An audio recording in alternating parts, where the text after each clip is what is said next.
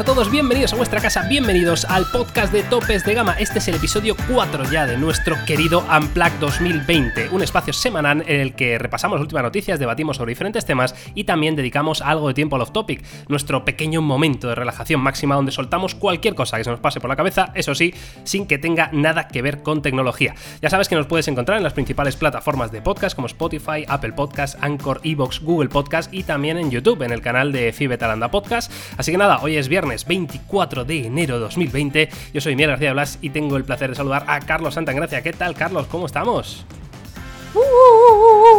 Eh, parte climatológico, que sé que a la gente Venga. le gusta mucho. Eh, hoy hace un día muy bonito, hace fresquito, pero eh, ayer estuve en Madrid y aluciné porque fui en, el, en, en AVE eh, Sí. y flipé porque eh, de golpe todo iba normal, todo era llanura, todo era marrón, algún arbolito. Pasé por un túnel, que el túnel eh, fueron 30 segundos, salí del túnel y me encontraba en Suiza casi. O sea, estaba nevadísimo. Nevadísimo. Te lo juro, Fuerte, aluciné. tío. Luego Madrid bien, pero hubo, hubo ahí unos kilómetros eh, muy bellos. De, Muy bellos, qué todo, bla- todo muy blanco. Claro, es que cuando está blanco es bonito, si no es, es un secarral. Totalmente. es, es un descampado. Es el parking del. es el parking del puzzle. Sí, sí, total. total. En Madrid hace un día de mierda, ¿eh? ya te lo aviso. Yo, lloviendo, 3 graditos de mínima, 9 de máxima. Mañana va a llover también por lo que veo, o sea que va. Pues aquí un Madrid, fin de semana Madrid, espectacular, tío. Aquí la verdad que mira, el Mediterráneo lo tenemos ahí un poco mejor. Que nos han dejado fino, eh, también te lo digo. Yo soy de Sí. Badalona, tío, y han dejado, que es un, es un pueblo, de, es una ciudad de, de- de costa y, y, bueno, la playa destrozada. Tenemos un puente como súper conocido aquí en Badalona y, y se lo ha cargado casi por la mitad. Muy loco, muy loco. Pero lo, de- lo del temporal, dices. Todo el ¿no? temporal, sí, por culpa de Gloria. Gloria. Pero ha habido. O sea, movidas chungas, ha habido víctimas y tal, porque he visto alguna No. cosa, ¿no? No sé si hay- por lo menos aquí no, víctima como tal no, pero daños materiales muchísimos. Sí, sí, por lo menos, a ver, nada muy gordo, pero sí que es verdad que todo lo que es un paseo, todo lo que es zona de playa y eso van a tener que reconstruirla entera para el verano. Joder, Sí, sí. o sea que se ha quedado hecho mierda, ¿no? No, aquí la verdad que hubo unos días que era, pues eso, de locos, eh, un viento mm, infinito y además gélido, o sea, totalmente gélido, que yo era, salía a la calle, es que, de hecho, me parece que el- el- la temperatura que marcaba el móvil eran rollos 6 grados, que dices, bueno, no está mal, pero es que la sensación térmica era de Ya. menos 3, ¿sabes? Por el viento gélido ese que había, que era de locos. En fin, eh, pues nada, Carlos, eh, muy bien el parte climatológico, ¿podemos empezar a hablar de tecnología, por favor? Eh, Por favor. si insiste, de acuerdo. si insistes. Venga, sí, eh, luego ya divagamos un poquito sobre las cuestiones de la vida. Eh, vamos a empezar con la primera noticia que mm, tiene que ver con el Google I.O., que ya sabéis que es el evento de desarrolladores que celebra Google una vez al año. Eh, y bueno, ya tiene fecha oficial y vamos a hablar un poquito de lo que se espera, ¿no? Que, que llegue en, esta, en este evento. La fecha es entre el 12 y el 14 de mayo en San Francisco. Lo ha confirmado el propio Sundar Pichai, ya sabéis que es el, el CEO de la compañía. Y bueno, Carlos, vamos a ver qué podemos esperar ¿no? de, de este Google I.O. ¿Qué expectativas tienes tú? Sí, hombre, una de las cosas más obvias y que todo el mundo esperamos, eh, en este caso es el, el Pixel 4a, porque recordamos, para que la gente que no lo sepa, el Google I.O. es algo que venimos asistiendo nosotros desde hace bastantes años, eh, sobre todo muy pensado para desarrolladores, para el software, las principales novedades del sistema operativo siempre se suelen mostrar ahí. No sé, Miguel, ¿eh? igual este año es interesante que seas tú el que asista, porque al final es tema de, de software por encima de todo, no sé. Pues, pues una- tiene toda la pinta, ¿sí? Tiene Sí, toda la a- pinta. a- al final siempre es así. Y nada, el Pixel 4a, que al final es eh, siempre suelen lanzarlo aquí, el, el dispositivo más de gama media, sobre todo muy pensado para el modelo americano. Novedades, eh, en este caso, sobre todo de Android 11, porque. ¿Qué te, qué te pareció, Carlos, an- antes de meternos en Android 11, qué te pareció el, el- lo que se ha filtrado del Pixel 4a? Que ya lo hemos Lo- eh, lo es- comentado en alguna ocasión. Lo bueno. esperable, Miguel, sin, sin más. Para bien y para mal, quiero decir. O sea, la gente que espere una revolución o espere cosas muy disruptivas en un Pixel se está equivocando. O sea, no, no es un teléfono para inventos. Al final es un teléfono que se basa en sistema operativo, en velocidad eh, y en cámara. Y, y ahí espero lo que, lo que ya se rumoreaba. Una de las cosas que ya se habían dicho es que, por ejemplo, no tendríamos la doble cámara que sí. Sí. que tiene su hermano mayor, parece que solo tendrá un sensor, lo cual llama mucho la atención, porque creo que será uno de los pocos teléfonos del mercado, o te diría el único teléfono del mercado Hostia, ¿eh? Es eh, muy presentado, probable. seguramente, ¿eh? no creo que haya otro teléfono en el año 2020 que solo tenga una cámara. A excepción, es que yo que sé, ahora vamos a analizar un Redmi 8, por ejemplo, que cuesta 125 euros y ya tiene doble cámara, ¿sabes? Ya tiene doble, claro. Eh, pero bueno, por lo demás es un teléfono muy fiable, al final va lo importante, ¿no? Eh, el año pasado demostró que creo que es un teléfono algo minusvalorado, pero que en batería, software y cámara era casi imbatible en su gama de precio. Y este año, pues yo creo que será un poco reeditar lo que ya teníamos. Sí, bueno, yo, yo lo que se ha filtrado el diseño, por ejemplo, me gusta. Em, digamos que pierde el marco superior este grande y, va a haber una cámara perforada en pantalla, ¿no? En una esquinita, que a mí es una solución personalmente que me gusta bastante. Y de hecho, bueno, pues si, si tiran por ahí Google en el futurible Pixel 5, pues eh, estará bien, ¿no? Luego lo que dice Carlos, al final es cámara, es experiencia de software. Y ojo, porque es que es muy buena cámara y muy buena experiencia de software, ¿no? Al final, yo sé que la gente que se fija más en, temas de procesador, de memoria RAM, de, de, de almacenamiento, de estas cosas, pues nunca le va a llamar la atención un Pixel mm, de 4A o 3A, sobre todo por el precio, ¿no? Porque no, dejan de ser un precio que, hombre, barato no es, Carlos. No, pero es que es, un teléfono que la gente tiene que entender que está pensado sobre todo por el mercado americano. Em, y es un teléfono que se vende muy bien ahí. Por eso cuando hablamos en la noticia muchas veces de la importancia de que, de, de que quizá Apple saque un iPhone 9 ¿no? la versión SE tan económica, porque esto es donde vienen a pelear ellos. El Pixel se vendió muy bien porque por 399 hicieron una campaña de publicidad muy gorda apostando que tenía una mejor cámara que un teléfono de 1000 euros. Y era relativamente cierto en, su momento, ¿no? Y ya te digo, para Europa no tiene mucho sentido, pero en Estados Unidos lo venden como churros. Y, no hay que olvidarse que Google tiene puesto el foco en, en USA al 100% casi. Totalmente. Bueno, pues eh, ahí estará este Pixel 4A y también, evidentemente, esperamos las, bueno, mm, primeras indicios ¿no? de Android 11, eh, novedades que nos puedan contar la gente de Google. Em, yo, de hecho, ya hice un vídeo de, un poco lo que se espera Android 11, lo tenéis en Topes de Gama Plus, y eh, lo que os puedo contar, lo que yo he investigado ¿no? por mi cuenta, es que Android 11 va a ser una versión em, que viene a, pulir, ¿no? ya sabéis que, que, Google esto lo hace de vez en cuando, ¿no? Saca una versión con bastantes novedades y la siguiente, sobre todo, se centra en el rendimiento, en que todo funcione eh, como debería. Ahora bien, una de las novedades que sí que se esperan para este Android 11 es, eh, por ejemplo, la grabación de pantalla de forma nativa, ya sabéis que en los Pixel, por ejemplo, no existe, ¿no? Tienes que recurrir a, aplicaciones de terceros y en la gran mayoría de fabricantes esto viene incluido en la propia capa ¿no? del fabricante. Entonces, bueno, se esperaba ¿no? que Android por fin tuviera una grabación de pantalla nativa eh, con posibilidad de grabación de, audio interno, un poco lo que vemos en, en Apple que, yo creo que es el que mejor lo hace en este sentido, porque lo hace muy bien, una calidad espectacular. Así que nada, veremos, ¿eh? veremos, todavía queda tiempo. Es probable además que antes, incluso antes de este, de este Google I.O. En, mayo, es probable que igual veamos una primera mm, versión alfa o beta de, Android 11. Así que nada, os invitamos a estar muy atentos y mm, bueno, quizá nos presenten también algún producto para el hogar, ¿no? De estos, algún con la colaboración esta que tienen con Google Nest y todo esto, ¿no? Sí, al final, eh, al final eh, ellos están apostando mucho por el tema de la domótica, siempre hacemos mucho énfasis, ¿no? Cuando analizamos Alexa o Google Assistant, eh, que ellos tienen la intención de que cada vez la casa esté más conectada para poder tener más información y siempre se suelen sacar alguna renovación y ya toca, ¿eh? Yo creo que toca mm. una segunda generación del Google Home y del Google Home Mini, etcétera, etcétera. Porque tú, hablando de software, Miguel, tú que eres el especialista, ¿qué le pedirías a Android en este nivel de madurez? ¿Hay algo que eches de menos a nivel de funcionalidad o algún detalle que tú digas... Eh, tú que además llevas utilizando el Pixel durante bastante tiempo, ¿qué es lo que más le pedirías si dependiera de ti?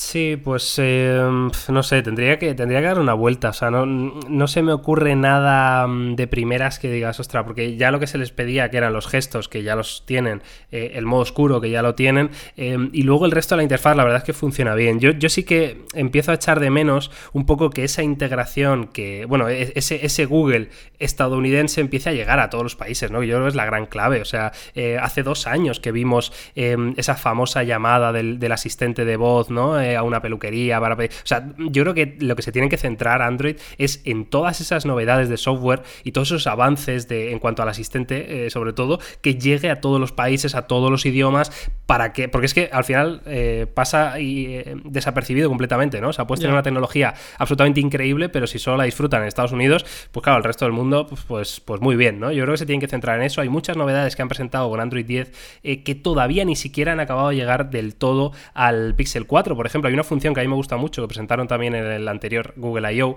que es una función que se llama Live Caption, que es básicamente que el móvil, em, digamos que cuando tú lo pones en silencio, pues es capaz de ponerte subtítulos en cualquier contenido multimedia, ¿no? Pues eso, imagínate Ah, que está estás viendo bien. tus stories de Instagram, ¿no? Y, y no quieres, por lo que sea, ¿no? Pues no puedes poner el sonido, no, puedes, no tienes unos auriculares a mano y quieres enterarte de lo que está diciendo Carlos Santagracia con sus mm, recetas de cocina, ¿no? Pues oye, esta función te permite poner esos subtítulos, ¿no? ¿Qué pasa? Que esto em, ya está disponible, por ejemplo, en mi Pixel 4XL que tengo aquí en la mano, pero solo en inglés, ¿no? Entonces, Ya. este tipo de cosas em, yo creo que, que deberían de, de- de, bueno, de dar el empujón, ¿no? Definitivo para que lleguen a, a todos los mercados. Que ¿no? Al final es la- precisamente, es la clave. Miguel, esto es este tipo de cosas como el Livecation y yo también recuerdo la inteligencia artificial con aquellas llamadas Sí. que hicieron, es, es territorio 100% del Google I.O. siempre, ¿verdad?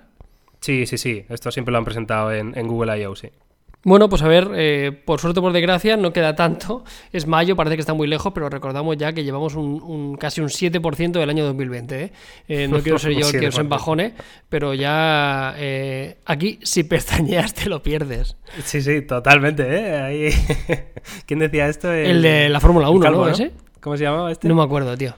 No era, no era el, el- el- el máximo responsable, no era el lobato, No, no. era el otro. Ah, ¿era el otro el que lo decía? Sí, era el otro, era el otro. Ah, Sí, vale, sí. vale. Bueno, pues eh, bueno, ahí está. En cualquier caso, os invitamos a que estéis eh, atentos de este Google I.O. porque oye, yo creo que aún así siempre va a tener bastantes novedades interesantes y estaremos aquí para contarlas. Y vamos, Carlos, con la segunda noticia de la semana, em, que tiene que ver con los Galaxy S20. Ya sabéis que, que es que cuando queda tan poco tiempo, pues al final eh, prácticamente todos los medios de comunicación solo hablan de esto hasta que se presenta. Em, en este caso, vamos con una función que puede llegar con los S20 que se llamaría Quick que es básicamente em, el sistema propio de Samsung parecido al estilo de AirDrop de Apple, Carlos. Mira, yo te digo una cosa, yo todos los que utilizamos eh, iOS o yo por nuestro título personal, te prometo que si hay una cosa que me dicen qué es lo que más te gusta de iOS, te prometo que es AirDrop. O sea, me parece, o sea, es un abuso para el que no lo sepa. Que seguro que muchos de vosotros ya estáis al, al tanto. Al final lo que haces es poder enviar cualquier archivo, sobre todo pensado para fotos, documentos, lo que tú quieras, entre dispositivos con iOS. O sea, yo, por ejemplo, yo tengo una fotografía, se lo quiero pasar a algún amigo y automáticamente se la envío por AirDrop súper rápido, sin pérdida de calidad, o sea, le envío el archivo nativo, no se lo tengo que enviar ni por Telegram, ni por WhatsApp, ni por correo electrónico. Si yo tengo un documento que me llega al correo electrónico y lo quiero recibir en el ordenador, pues automáticamente cojo el móvil, lo envío y lo abro directamente en el PC. Eh, lo puedo enviar al iPad y, y viceversa. Ya te digo, o sea, es una transferencia de archivos y de documentos. Yo lo utilizo mucho para fotografías, que es espectacular. Es una de esas cosas que cuando lo tienes, te lo juro que si ahora tuviera que dejarle el, el iPhone, una de las cosas que más echaría de menos es AirDrop. Y si hay alguien que puede hacerlo y que tiene sobre todo el ecosistema y el número de dispositivos suficiente para poder desarrollarlo es Samsung. Porque al final lo bueno de esto y entiendo yo que debería ser así, es que esto sea de ahora en adelante, pero no solo para la gama alta, sino cualquier dispositivo Galaxy presentado, por lo menos es lo que me gustaría, que tuviera esta funcionalidad. Y no importa si tienes una 51, si tienes una 71 o tienes un S20 Ultra, que puedas compartirte documentos. Me parece súper útil. Claro, yo estoy de acuerdo contigo. De hecho, en, en AirDrop, una de las cosas que a mí más me, me flipa, perdón, es que eh, tú dices pasar a archivos a gente, amigos, pero también a, a ti mismo, ¿no? Quiero decir, Sí, al final cuando tienes, imagínate que has grabado con tu iPhone 11, eh, yo que sé, 27 vídeos y eh, te los quieres pasar al PC, ¿no? Pues eh, es que es instantáneo, o sea, es que es sí. brutal. O sea, estás pasando gigas y gigas de archivos eh, en, en instantes, ¿no? Y, y eso, por ejemplo, es eh, debido al ecosistema, evidentemente, ¿no? Y es el gran problema que va a tener aquí Samsung, que va a tener Google, que va a tener Huawei.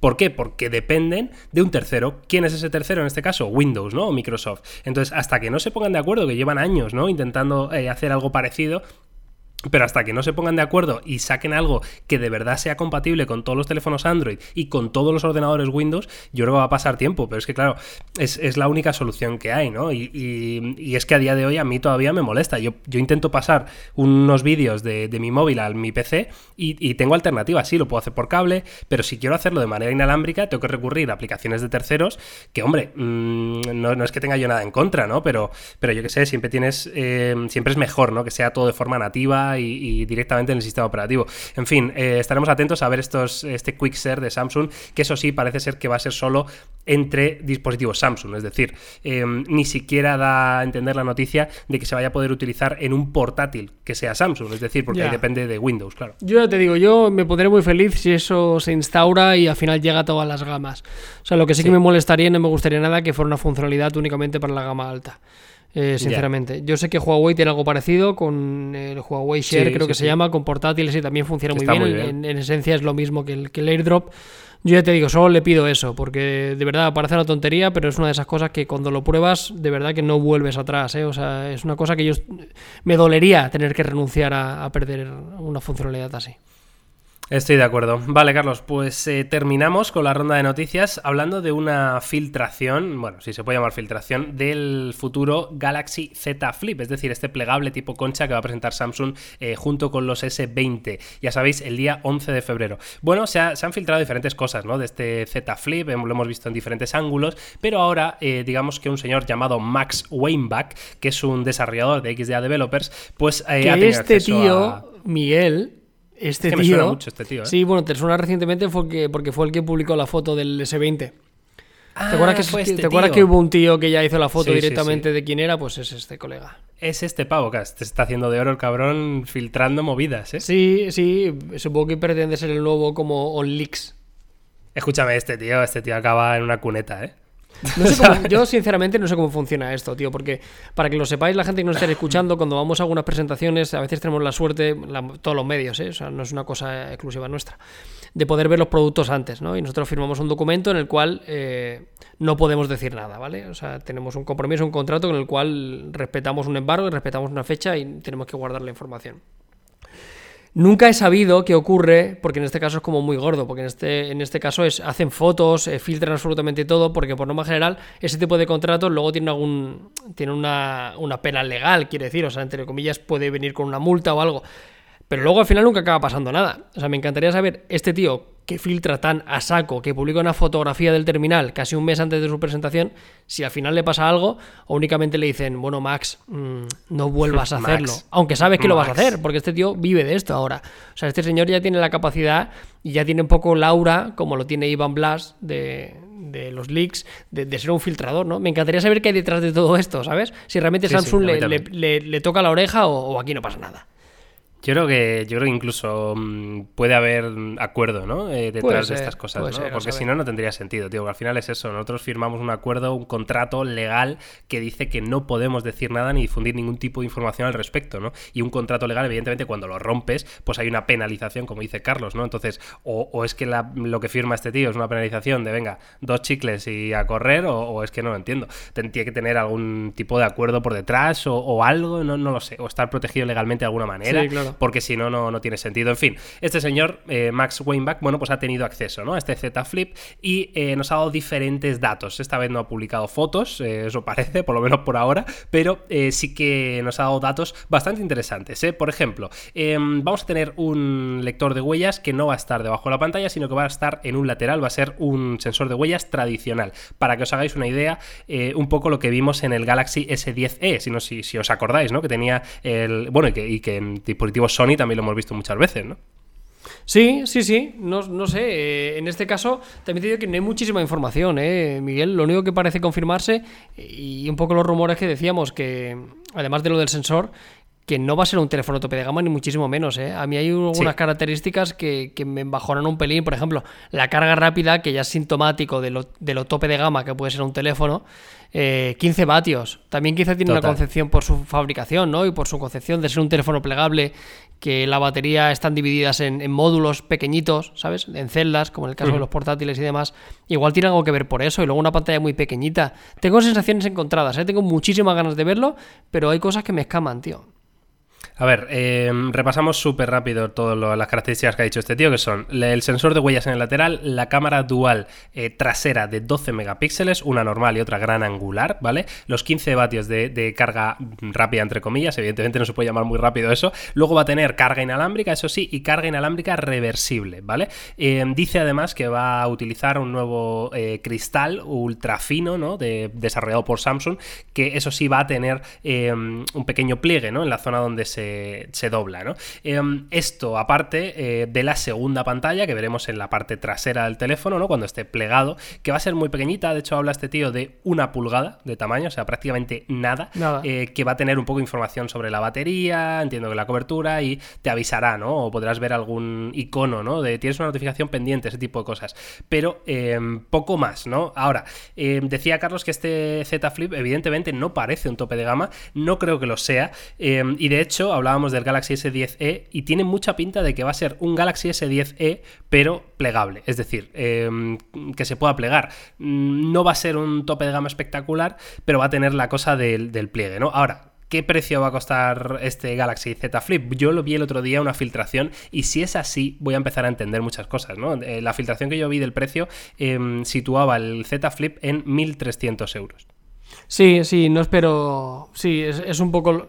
O sea, creo que va a tener peor relación que le da precio que un Fold, fíjate lo que te digo. Ya. O sea, puestos a pagar, ¿no? Sí, claro. porque al final el Fold es muy caro, pero si realmente si analizamos pulgada por pulgada eh, y libra por libra, como suele decir, eh, está genial, o sea, tiene de todo. O sea, realmente es un teléfono súper tope de gama. Seguramente el teléfono mm, de los más potentes, con mayor almacenamiento, con tecnología de carga rápida, con un montón de cámaras. Este no es el caso, ¿no? Y aquí le puede penalizar.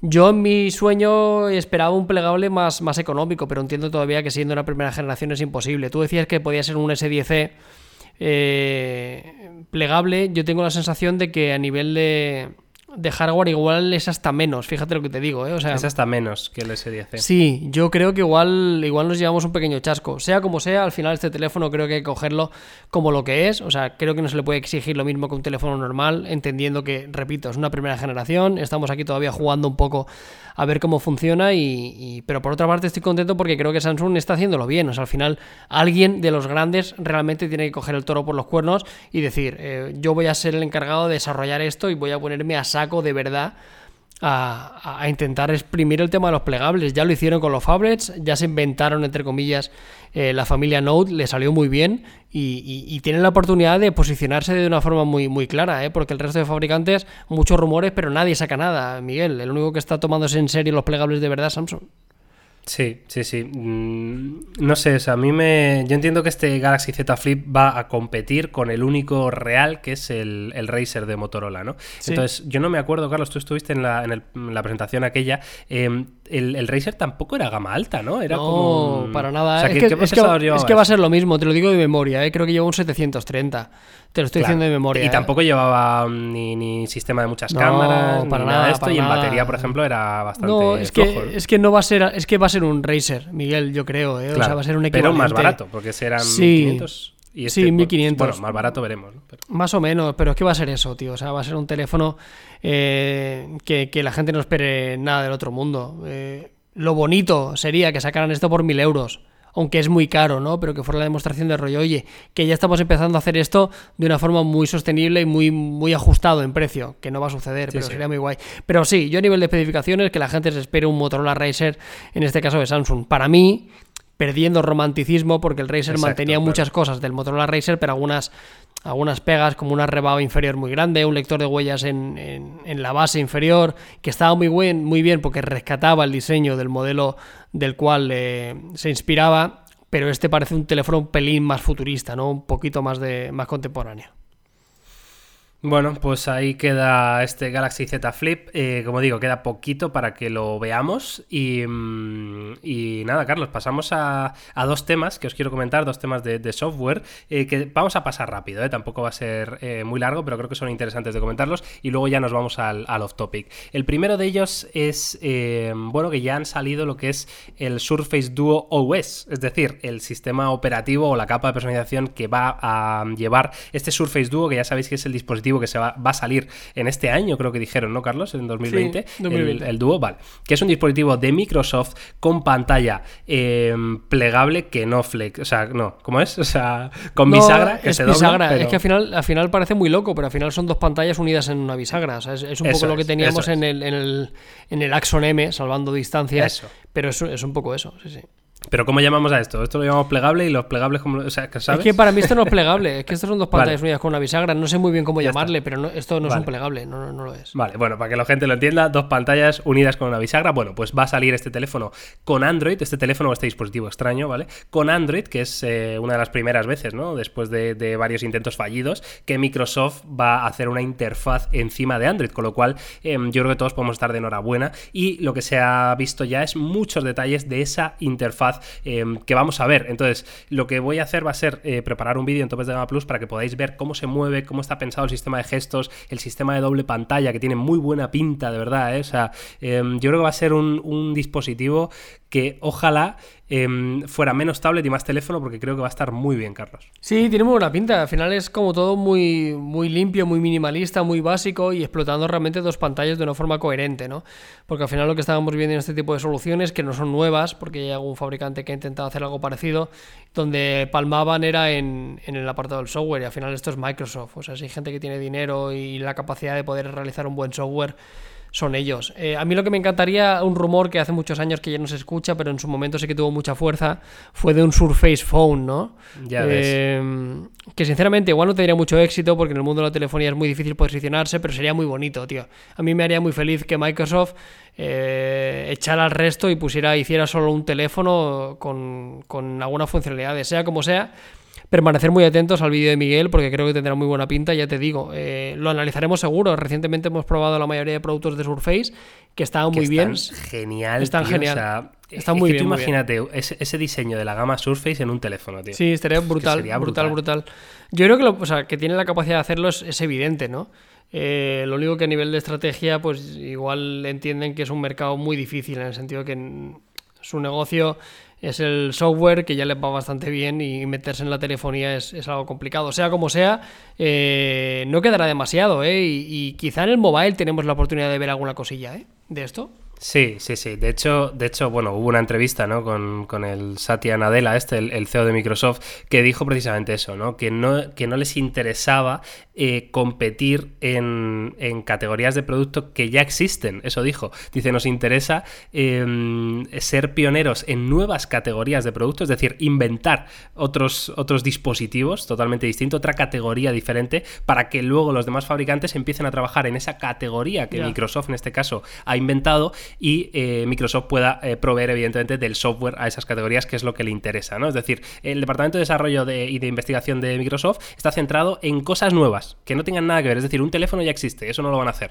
van a hacer algo diferente, pues eso, este teléfono con la bisagra o otra historia, ¿no? Pero se van a centrar en abrir el abanico, ¿no? Para poder meter más software, más servicios, que es lo que les interesa, como decía Carlos. En fin, em, lo veremos en el vídeo si queréis ver la interfaz, que, yo creo que va a estar bastante guapa. Em, entiendo que lo voy a publicar mañana sábado probablemente, porque hoy em, sale en el canal un vídeo que yo tenía muchísimas ganas, Carlos, que es eh, en la nueva interfaz de Realme. Realme ya sabéis que es un fabricante que pertenece a Oppo, que es como la, segunda marca, pero ojo porque se están, digamos, separando bastante, ¿no? Ya hubo rumores de que se querían separar definitivamente y lo último que tenemos es una capa de personalización de Realme que no tiene, ojo, nada que ver con la de Oppo. O sea, lo vuelvo a repetir, ¿eh? No tiene nada que ver con la de Oppo. Pensaba que sería igual, tío. ¿Qué va, tío? ¿Qué va? ¿Qué va? ¿Qué ¿Y va? mejor o peor? No, muchísimo mejor. Tiene como ciertas similitudes evidentes, ¿no? Entre ColorOS y, y este Realme UI, porque son los mismos desarrolladores, ¿no? Tiene algunas cositas, pero el, el 90% de la capa es nueva es nueva y no tiene absolutamente nada que ver. Ellos han cogido Android 10, ¿vale? Vale. Y han hecho su propia versión, lo que ellos se imaginan, y además es muy interesante porque se han basado mucho en em, todo lo que, bueno, les han pedido los, usuarios, ¿no? Em, entonces, mm, si quieres te cuento un poco cositas que podemos encontrar, pero así el resumen rápido, Carlos, han pillado lo mejor de MIUI, de Xiaomi, y lo mejor de Oxygen, de OnePlus, y lo han metido todo junto y ha salido una cosa brutal, tío. Pues me está poniendo como el cuello de un cantador, ¿eh? Ahora mismo. Sí, sí, o sea, es que es increíble, tío. De verdad, ¿eh? yo, me quedé es, es una de las cosas que les hacía falta, ¿eh? Sí que es verdad que ColorOS cada vez va mejor y cada vez tiene menos peros, aunque sigue siendo una capa más asiática, pero a Realme, si ya es una marca que nos gustaba, una de las pocas cosas que le faltaba era precisamente esa. O sea, eh, eh, tener una capa mucho más minimalista, mucho más accesible y, vamos, si tiene similitudes entre MIUI y Oxígeno es, eh, vamos, siempre en mi equipo.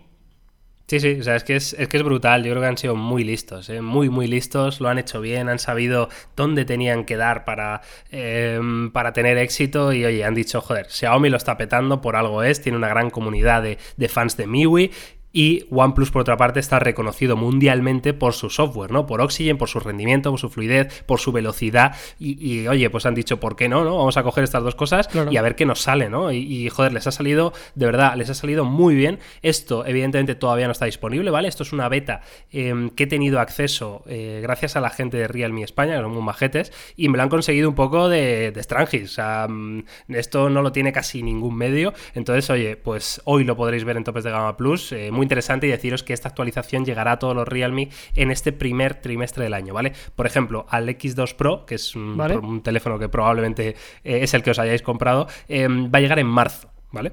Vale, muy bien. Y con Android 10, ¿no? O sea. Eso es, sí. ¿Y qué es lo que más te ha gustado? ¿Cuáles son los detalles que tú más valoras de esta capa? ¿O lo que más te ha llamado la atención?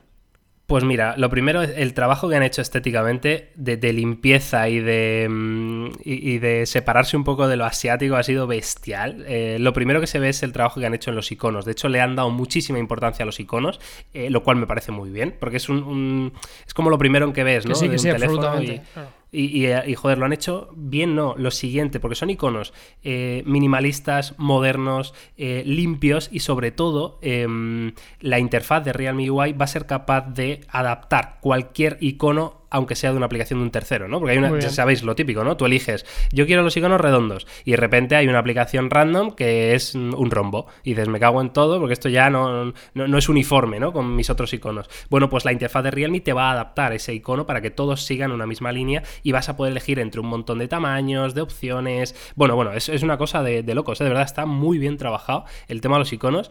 Mm, genial. Y luego, otra cosa que me parece muy interesante, aparte de los gestos, que, ya lo veréis en el vídeo. ¿Son, de, ¿Son puros o qué los gestos? ¿Son no, no, no, es que, es que son, son especiales, son muy especiales. Eso, eso la gente lo, va a tener que ver para entenderlo. Madre mía, em, mal rollo. Mal rollo. No, no, muy bien, ¿eh? Muy bien. Muy bien, pero hay que verlo, hay que verlo así.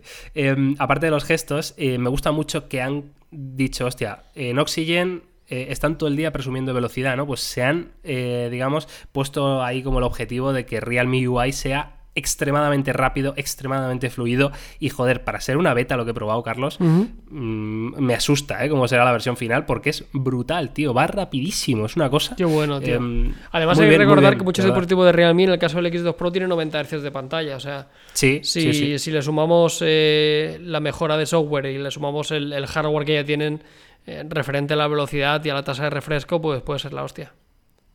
Bueno, pues. Eh, ¿Y qué no, te ha gustado, Miguel? Dime lo que no te gusta, joder. Lo que no me gusta de Realme UI. ¿Qué, has visto que has dicho, va, aquí han patinado un poco?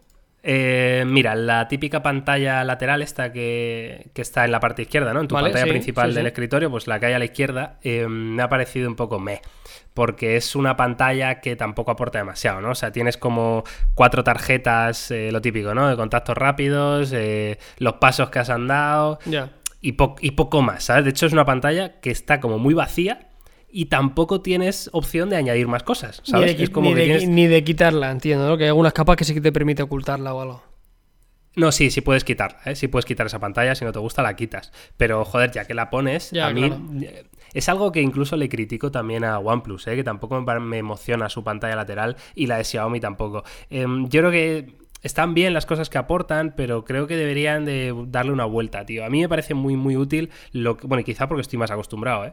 pero lo que vemos en, Huawei, por ejemplo, y en los, y en los Pixel, ¿no? Que es este feed lateral, que es del eh, feed de Google, ¿no? Que tienes ahí noticias, tienes el tiempo, eh, son noticias evidentemente relevantes para ti, ¿no? Basados en tus intereses, eh, y no sé, me parece que aporta más que tener ahí, pues, tres contactos sueltos y, ya está, ¿no? sí, por ejemplo, hay, uno, hay uno que final es un poco a gustos, ¿no? Hay uno que lo hace bastante bien, es iOS. O sea, tú tienes el, panel lateral y ahí le puedes añadir como widgets de lo que quieras, de cualquier aplicación que tengas. Y, el de OnePlus puedes añadir widgets también. Claro, el de OnePlus puedes añadir widgets, pero no son tan bonitos, por ejemplo, como en, iOS, ¿no? Que los que hay tienen todos una misma coherencia, una misma consistencia y eso se agradece, ¿no? De todas formas, yo, fíjate, para, para Android, yo creo que la mezcla perfecta sería un poco lo que hace OnePlus, es decir, la pantalla con esas cosas, esos añadidos, los widgets, pero además mezclándolo con el feed de Google, ¿no? O sea, quizá es esa mezcla perfecta, ¿no? De, de, de unas cosas y otras pueda, ser, pueda estar bien, pero vamos, en este Realme UI lo he notado un poco vacío, un poco sin, sin aportar nada, ¿no? Y, y, no sé, me ha parecido muy mejorable. Pero el resto, tío, en general, joder. Pues muchas ganas de verlo, bien, tío. tío. Yo a Realme el... había dos cosas que le pedía. Por una parte era el software y luego por otra parte, eh, recientemente estamos analizando un montón de teléfonos de gama media en el canal y van a venir mucho más análisis. Y el otro día teníamos por aquí un Realme X2 Pro en, en la oficina sí. y tenía ganas de ver la cámara porque ya habían pasado muchos meses y al final uh -huh. esto sucede, ¿no? Que cuando eh, analizas sí. un teléfono y pasan tiempo, ya no solo por actualizaciones de software que pueden mejorar la cámara, sino porque tu propia percepción ha cambiado, porque has analizado más teléfonos de la misma gama de precios y al final tienes uh -huh. ya un poco más de información. Y sí que es verdad que en el apartado fotográfico me llevo una ligera decepción porque recordaba la cámara del X2 Pro en su momento algo mejor de lo que era, ¿no? Entonces, o sea, tú, eh, claro, yo recuerdo en la review que, que, dijiste que estaba muy bien en cámara. Sí, a ver, que está bien, o sea, para lo que cuesta, ojo, claro. O sea, por 399 no, no puedes pedirle más, obviamente, ¿no? O sea, es imposible. Pero ahora al, al remirarlo te sí, cuenta que no era tanto o sea, igual, ¿no? Claro, que, o sea, también porque hemos comparado teléfonos, hemos comparado teléfonos más caros y yo al final, el problema es su precio, o sea, yo al final veo el teléfono y no me creo que cuesta 399 euros, ¿no? O sea, igual yeah. le pido la cámara del OnePlus 7T y no es la cámara del OnePlus 7T. Y, y, está mal por mi parte, porque no le puedo exigir eso, porque es un teléfono que cuesta 200 euros menos.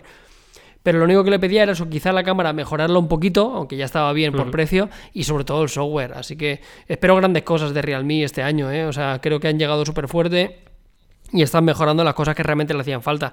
Y, hacer un ejercicio así en el apartado del software es importante, porque los teléfonos chinos, eh, igual mucha gente no lo sabe, pero los fabricantes chinos, por norma general, el software es algo muy delicado, es algo que no suelen eh, adaptarlo demasiado a un público occidental, y es un y, dice mucho de su parte, o sea, de que, de que entiendan de que el minimalismo es lo que suele funcionar en muchos, eh, en muchos fabricantes, en muchos países, por mucho que en Asia tengan unos gustos distintos y, y, nada, permaneceremos muy atentos. Recordamos, hoy en Topes de Gama Plus, pues tenéis una cita.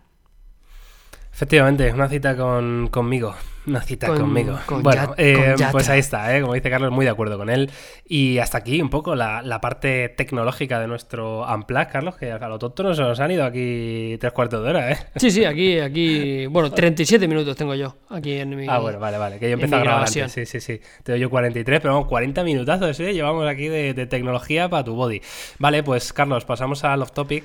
Eh, ya nos relajamos un poquito. Sí, un poquito. Toda la información la tenéis en ambos canales. Y, ¿y qué tienes para esta semana, Carlos? Yo tengo solo un, un tema. Sí, bueno, yo es que últimamente, eh, bueno, nada, el fin de semana pasado me fui a la montaña, ya está, es lo único que os puedo decir, que estuve un poco de desconexión, muy bonito, en la zona de Vic, fui a, a, a, zona de montaña, hice un pequeño trekking, la verdad que me estaba aficionando al tema de la montaña, tío, la verdad que... Me... Sí, ¿eres muy de, de hacerte marchas y bueno, cosas de estas o no? te diría que no, o sea, nunca lo he hecho, pero sí que es verdad que cada vez hago más y cada vez me gusta más, tío. Yo soy mucho más de playa, pero reconozco que, que la montaña cada vez me está atrapando más y, y, estoy disfrutándolo un montón.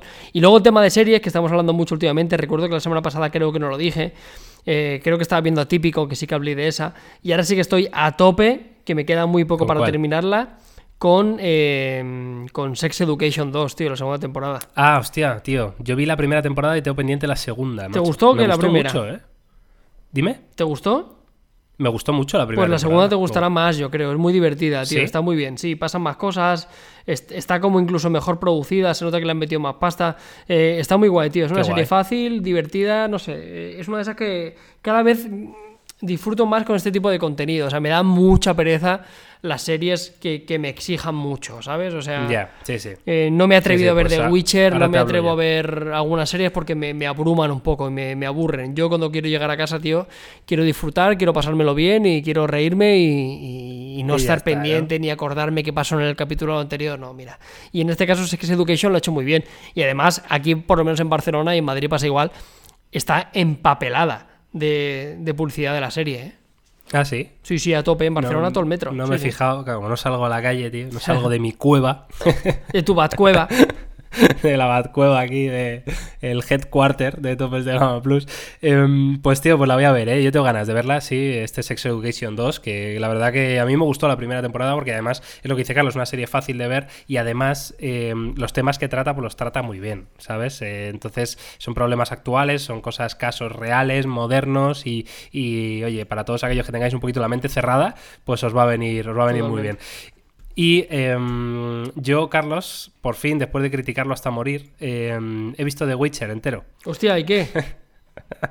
a ver, eh, es que es tal cual lo has dicho tú. Hay que hacer un trabajo para eh, enterarse de esta mierda. ahora, ahora, entonces dije, claro, claro, claro, tal cual. O sea, ahora, eh, una vez hecho el trabajo, la verdad que la serie está muy bien. O sea, quiero decir, la historia, porque al final la historia de, de Geralt de Rivia y la historia es muy buena. Es que eso, joder, ahí me jode porque, porque yo que sé, aunque quisieran haber sido fieles al libro, yo que sé, el productor de la serie tenía que haber dicho, vale, vale, el libro es así, fantástico, pero vamos a intentar llegar a más gente, ¿no? Vamos a intentar eh, simplificar un poco. Entonces, hasta que te das cuenta de, todos los saltos temporales que hay, hasta que lees, yo he tenido que leer aparte, ¿eh? en, blogs, en cosas, para enterarme de, por dónde van, de qué está pasando, que me expliquen un poco todos estos saltos temporales y tal.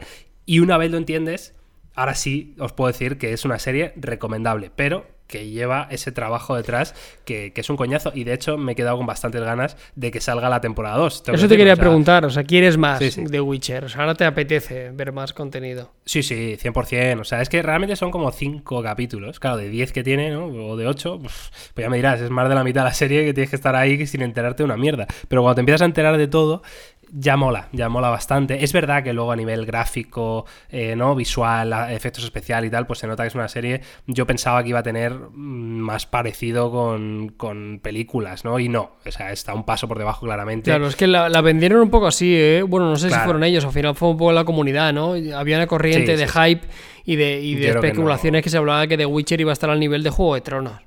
Que va, que va, que va, que va. Yo creo que se han gastado la pasta en el actor, Carlos, en el Henry Cavill, este, como se llame.